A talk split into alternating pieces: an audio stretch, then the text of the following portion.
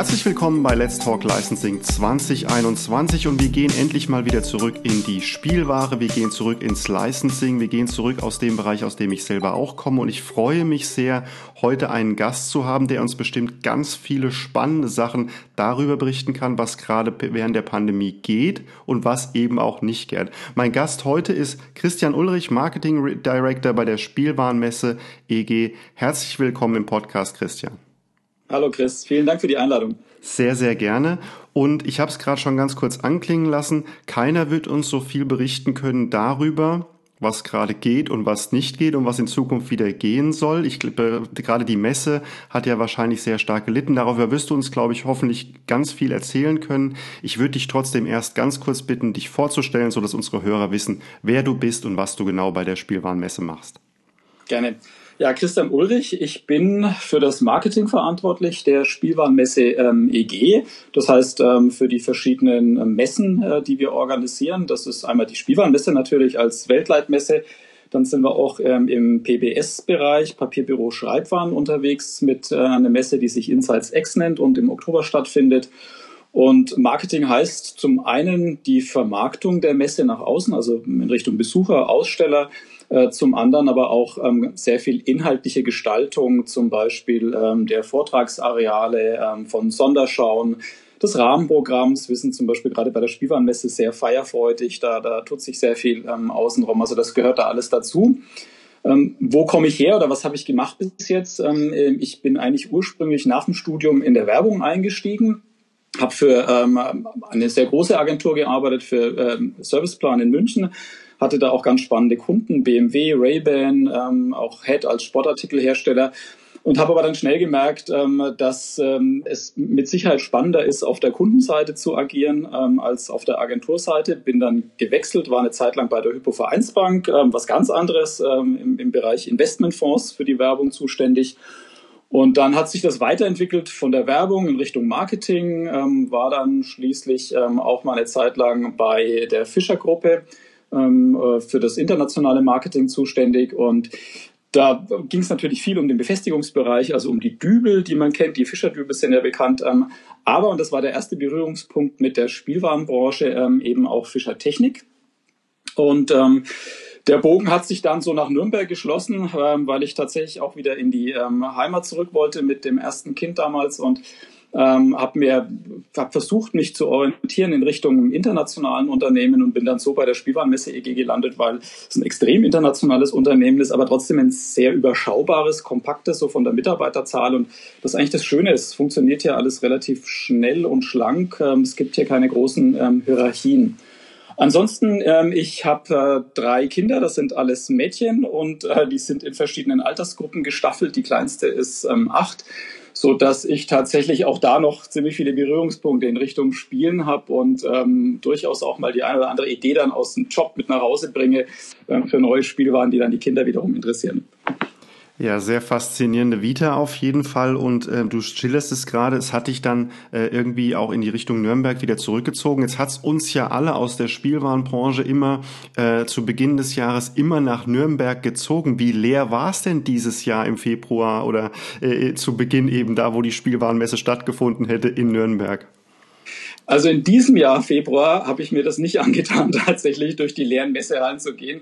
Das wäre schon ein relativ trauriges Bild äh, gewesen, äh, wenn man weiß, das ist so ein fixer Termin seit Gründung der Spielwarenmesse, ähm, hat er immer stattgefunden, ähm, Ende Januar, Anfang Februar. Und das ist natürlich schon eine absolut außergewöhnliche Situation, jetzt nicht nur für uns, sondern für die ganze Branche, dass praktisch die wichtigste Veranstaltung nicht stattfindet, die jeder in seinem Kalender hatte. Und ähm, es ist ja auch nicht nur die Messe selbst, das ist ja dieses Treffen mit vielen alten, bekannten äh, Geschäftskollegen. Ähm, da ist man da schon fix verabredet oft und äh, das äh, fand alles nicht statt. Das ist natürlich sehr, sehr schade. Wenn du jetzt selbst die Organisation anguckst, und das geht ja sehr vielen Unternehmern und Unternehmen derzeit so, wie stark habt ihr denn schon vorher gewusst, dass es nicht stattfinden können wird? Und, und was macht das mit einem, wenn man feststellt, dass das, was ja eigentlich der Lebens- und Arbeitsinhalt ist, dass das nicht fest, äh, stattfinden kann? Du hast die Inside X angesprochen, aber auch natürlich und ganz klar die Spielwarenmesse, die ja Nürnberg wirklich zum Hub der Welt für diese drei bis fünf Tage jeweils macht. Also man merkt ja dann selber wahrscheinlich irgendwann, oh, das wird nicht stattfinden. Was macht das mit einem? Ja, das ist natürlich schon ähm, auch für das ganze Team erstmal so ein bisschen, ich sag mal, frustrierend, weil man muss sich vorstellen, dass ähm, wir ja ähm, ein Jahr auf diese Veranstaltung arbeiten oder genauer gesagt ähm, sogar gut eineinhalb Jahre vorher beginnt die Planung ähm, für die Messe. Und ähm, wenn man dann das Ergebnis nicht sehen kann und weiß, man hat da jetzt erstmal so ein bisschen ins Leere auch geplant, dann ist das natürlich ähm, schon erstmal sehr schade. Aber wir konnten dann sehr viel auffangen. Wir hatten ja dann andere Veranstaltungen. Wir hatten ähm, im Januar zum Beispiel die Brand New als eine Plattform für Neuheiten und da ist sehr viel Energie reingeflossen. Und natürlich haben wir auch an, äh, an, an vielen anderen Ansätzen, gerade im digitalen Bereich, gearbeitet, was dann, ich sag mal, das Ganze ein bisschen kompensiert hat. Das hat auch Spaß gemacht, weil ähm, man musste jetzt tatsächlich sehr kreativ sein, auch ein bisschen improvisieren und, und durchaus mal ganz neue Dinge entwickeln. Natürlich ist es auch nicht nur für uns ein, ein, ein Tiefschlag, sondern auch durchaus für die Stadt Nürnberg. Denn äh, die Spielwarenmesse ist ja hier ein ganz wichtiger Wirtschaftsfaktor in Nürnberg. Ähm, das heißt für die Hotellerie, Gastronomie, für die Taxifahrer ähm, und so weiter ähm, ist das äh, natürlich eine, eine sehr große Einnahmequelle. Und wir haben das auch tatsächlich mal berechnen lassen. Also die Spielwarenmesse bringt in etwa ähm, ein Volumen von 250 Millionen Euro pro Jahr in die Stadt. Aber die Messe ist ja jetzt nicht komplett gestrichen, ähm, sondern aufgeschoben und wir haben ja einen neuen Termin angepeilt, äh, der dann im Juli sein wird für unsere sogenannte Summer Edition. Du sprichst es ja jetzt gerade an, es ist äh, auf der einen Seite nicht nur aufgeschoben, also es ist nicht aufgehoben. Ähm, zum anderen ist es aber auch so, ihr habt ja wahrscheinlich um den Messetermin rum auch sehr viel Feedback von den Ausstellern bekommen. Wie traurig sind die denn, dass das nicht stattfinden kann? Man sagt ja, oder man hat auch allgemein in den letzten Jahren gesagt, ja, die Messe wird schwächer und letztendlich treffen wir uns alle viel mehr online. Jetzt musste man sich online treffen. Das, was ich mitbekommen habe, war so, dass die Enttäuschung extrem groß war, dass man sich nicht in Nürnberg treffen konnte. Ja, war es auch. Das haben wir auch wirklich zurückgespielt bekommen von den Ausstellern. Ähm, und zwar, ich muss auch sagen, ganz stark von den kleineren, mittleren, also gerade diejenigen, die noch neuer im Markt sind, die noch nicht so die großen internationalen Vertriebsstrukturen haben. Und äh, da haben sich viele auch bei uns gemeldet und haben gesagt, dass es ähm, sehr schwierig ist, jetzt überhaupt den, den Vertrieb international weiter zu ähm, entwickeln wenn die Plattform dafür fehlt. Ähm, und das war dann ja auch äh, tatsächlich ähm, einer der Gründe, warum wir gesagt haben, wir müssen zumindestens für die Neuheiten ähm, irgendeine Form an, an äh, digitaler Plattform anbieten. Und das war dann der Grund, warum wir eben äh, im Januar die Brand New entwickelt hatten das ist ja eine Veranstaltung, die wir jetzt nicht komplett neu aufgesetzt haben, sondern wir haben uns überlegt, was können wir denn tun, um jetzt relativ pragmatisch und schnell Neuheiten zu präsentieren und trotzdem eine große Reichweite zu kriegen. Und ähm, wir haben ja einige Plattformen wie unsere Website, wie die, die Social-Media-Kanäle. Wir haben einen Newsletter, der an sehr, sehr viele Anbieter weltweit geht und auch einen ganz großen Teil des Handels mit abdeckt. Und ähm, das haben wir dann praktisch benutzt, um auf der Website einen eigenen Bereich zu schaffen, ähm, dort für jeden Aussteller eine Seite anzubieten, über die er seine Produkte auch lebendig über, über Video und ähm, Fotos entsprechend vorstellen konnte und haben das Ganze befeuert ähm, über die Newsletter und über die Social-Media-Kanäle. Und ähm, das hat tatsächlich besser funktioniert noch, als wir ähm, das erwartet hatten. Äh, wir hatten im Ergebnis dann doch 55.000 Besucher auf der Plattform und auch wenn man das mal vergleicht mit so ähm, anderen ähm, digitalen Geschichten, die in letzter Zeit gelaufen sind, dann ist das, denke ich, ein ähm, sehr guter Wert, den wir da erzielt haben. Erklär mir doch mal ganz schnell, wie, die, wie schnell und stark die Lernphase des Teams dann war. Ich meine, ihr wart ja tatsächlich auf, ausgerichtet auf die Dimension der Messe, auf das, was ihr auch aus dem, aus dem FF beherrscht. Ihr wisst letztendlich genau, wie man die Messe plant. Ihr wisst, wie man es voll bekommt, wie Messestände geplant werden müssen und Aufbau- und Abbauzeiten. Jetzt ist das alles nach online verlegt. Wie schnell muss man denn dann ein Team und sich selbst zum Umdenken zwingen? Ja, das muss schon ähm, rasend schnell gehen und ähm, das hätte auch nicht funktioniert, wenn da nicht ähm, eine gewisse Lust dran gewesen wäre. Also da, da war schon die Bereitschaft da von den Mitarbeitern, ähm, was zu tun in der Richtung und es hat uns auch nicht ganz kalt erwischt. Also wir, wir hatten tatsächlich mit dem Projekt Digitale Transformation ähm, schon vor gut zwei Jahren ähm, gestartet das ging natürlich erstmal so ein bisschen langsam los. Da war man stark in der Konzeptionsphase, hat sich überlegt, was bedeutet denn digitale Transformation für ein Unternehmen, wo muss man überall angreifen. Und da ist natürlich dann, das sind die internen Abläufe dabei gewesen, Prozesse, Strukturen, aber da war natürlich auch die Messe ganz stark ähm, im Vordergrund. Und Insofern hatte man zumindest schon mal Gedankenansätze dazu, aber das Ganze musste dann natürlich in einem ganz anderen ähm, Timeframe ablaufen, als das mal ursprünglich geplant war. Und ähm, da mussten dann auch, sag mal, Kollegen, Mitarbeiter aus Bereichen, die jetzt vielleicht nicht so im, im Digitalen beschäftigt waren, damit einspringen. Wir haben dann Projektteams gegründet, ähm, relativ schnell und da war natürlich dann auch tatsächlich ähm, ja viel, viel äh, Nacht- und, und Wochenendarbeit jetzt gerade im Januar dabei, als wir Brand New gestartet haben.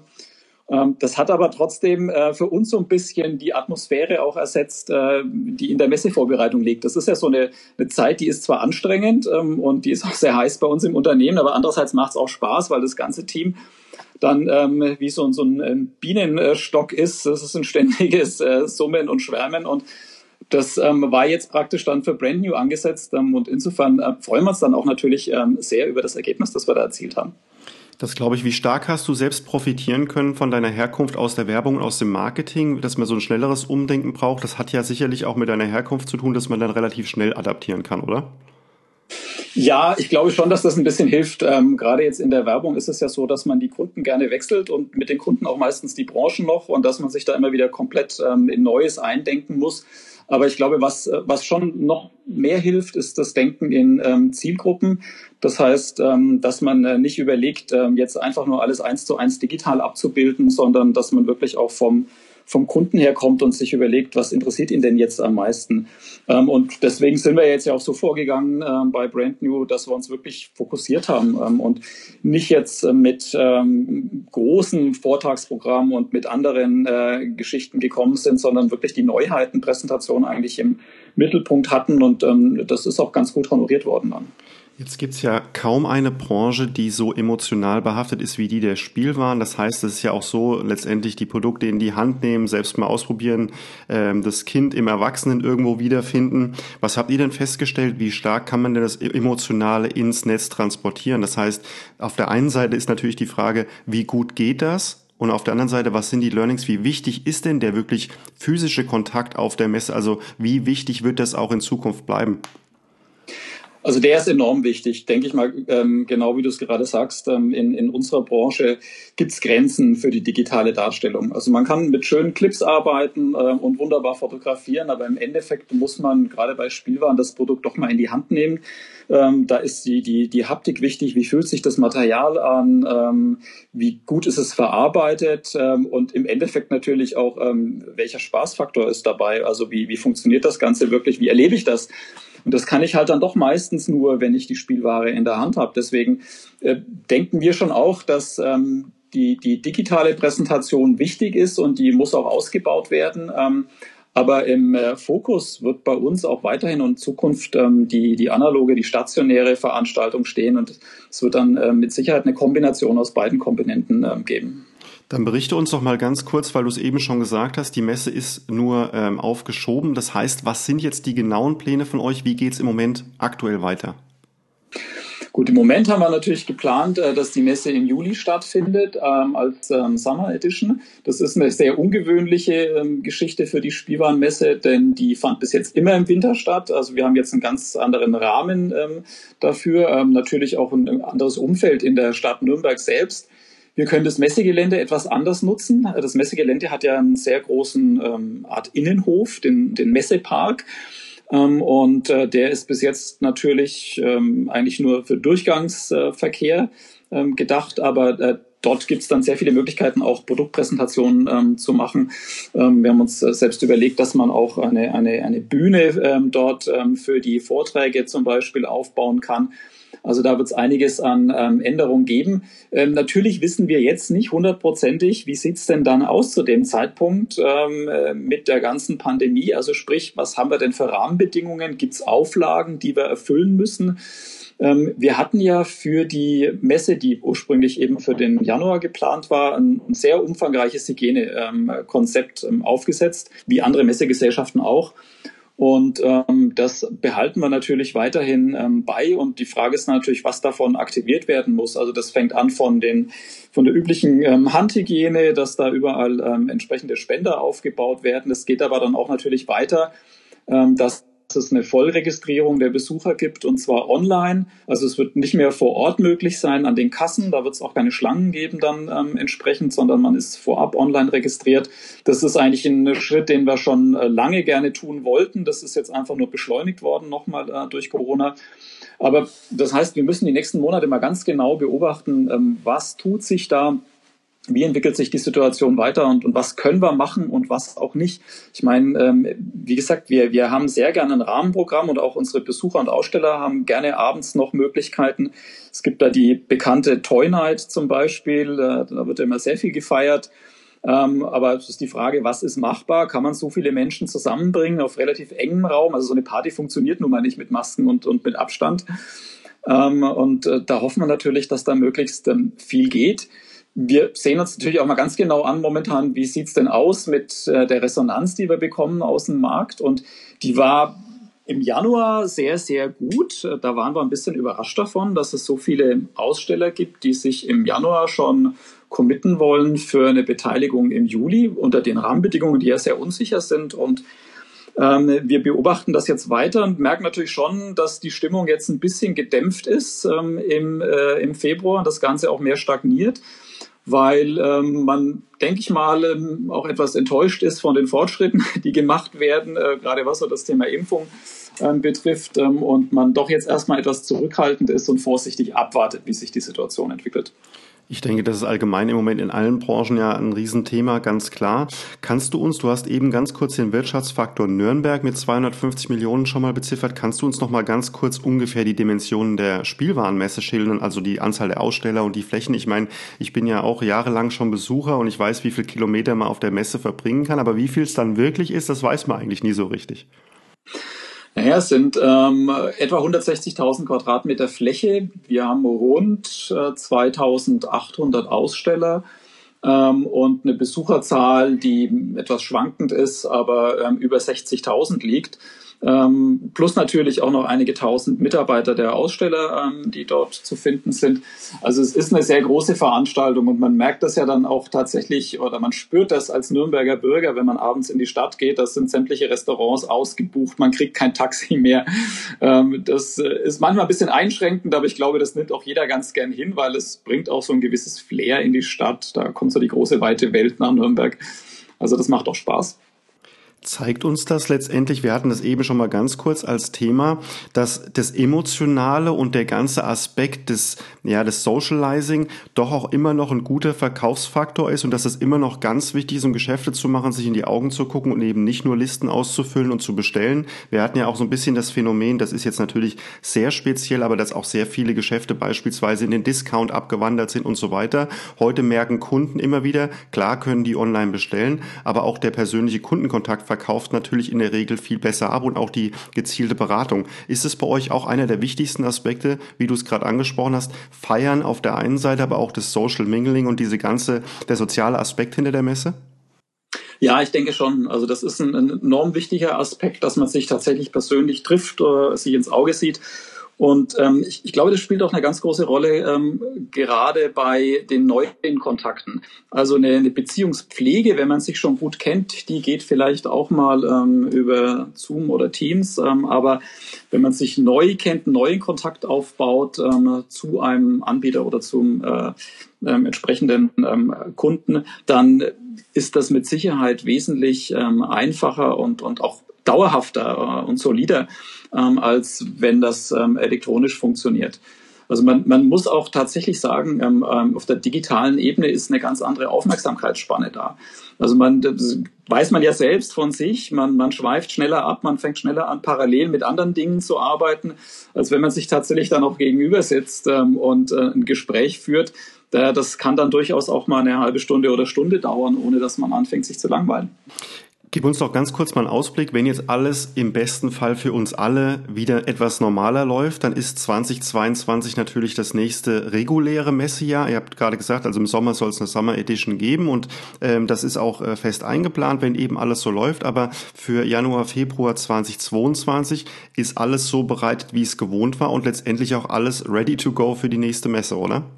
Ja, da sind wir auch sehr zuversichtlich, ähm, denn da kommt sehr, sehr viel Feedback von der Ausstellerseite zurück, dass man das als einen festen Termin wieder einplant, dass man sich da auch darauf freut, wahrscheinlich umso mehr als in, in irgendeinem Jahr zuvor nach der langen Durststrecke ähm, wieder präsent zu sein und was zu tun.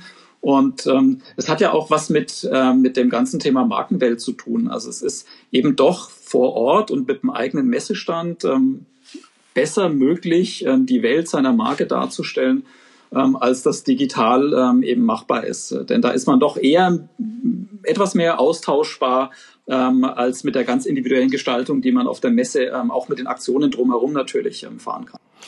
Die Sachen, die jetzt, weil du gerade Markenwelt noch ansprichst, die Sachen, die natürlich im Moment wieder in aller Munde sind, die waren es vorher auch, aber es wird natürlich durch so einen Lockdown und eine Pandemie noch mal krasser in den Fokus gerückt vor Menschen. Gaming, E-Sports und so weiter. Müsst ihr euch als Spielwarenmesse damit auch auseinandersetzen? Ihr habt natürlich in Köln beispielsweise ja ein Gegenprogramm mit der Gamescom und so weiter, aber ist das eine Sache, mit der ihr euch trotzdem beschäftigt, auch die neuen Technologien und alles, was da noch auf dem Weg ist?